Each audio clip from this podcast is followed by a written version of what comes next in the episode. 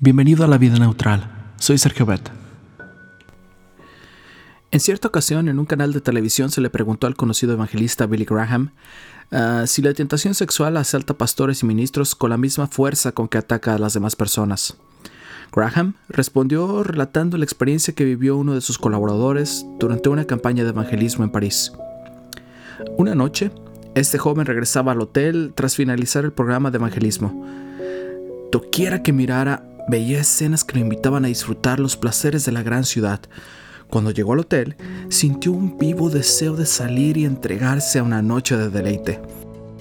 Durante un rato estuvo en su cuarto, batallando contra la tentación, hasta que finalmente tomó una decisión.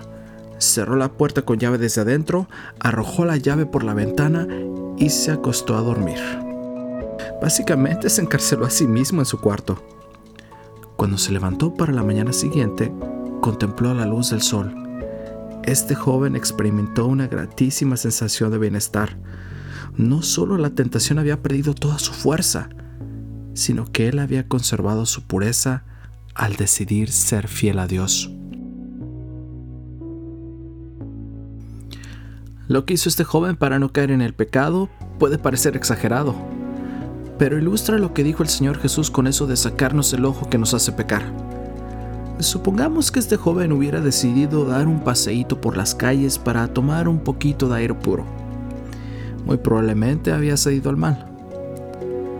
Pero en lugar de engañarse a sí mismo, decidió cortar el problema de raíz. Hizo lo que Ellen G. White eh, nos aconseja. No vayan espontáneamente a lugares donde las fuerzas del mal se hayan poderosamente atrincheradas. Dios no te pide que te saques los ojos, eso claro está. Lo que sí te pide es que seas firme en tu decisión de no negociar con el mal, de no coquetear con la tentación. Te pide que te niegues a ver, oír, tocar, gustar y aún oler cualquier cosa que te aparte de Dios. Dicho figuradamente, te pide que cierres la puerta que conduce al pecado y botes la llave por la ventana.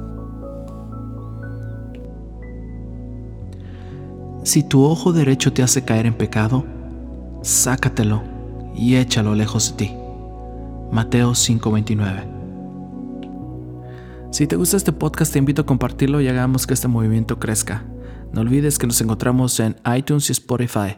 Y también puedes buscarnos en Facebook como La Vida Neutral, con meta hacia la eternidad. Dame, Señor, fuerza de voluntad para apartarme del mal de una manera firme y resuelta. Pon tu vida neutral, deja que Dios tome el control y Él hará.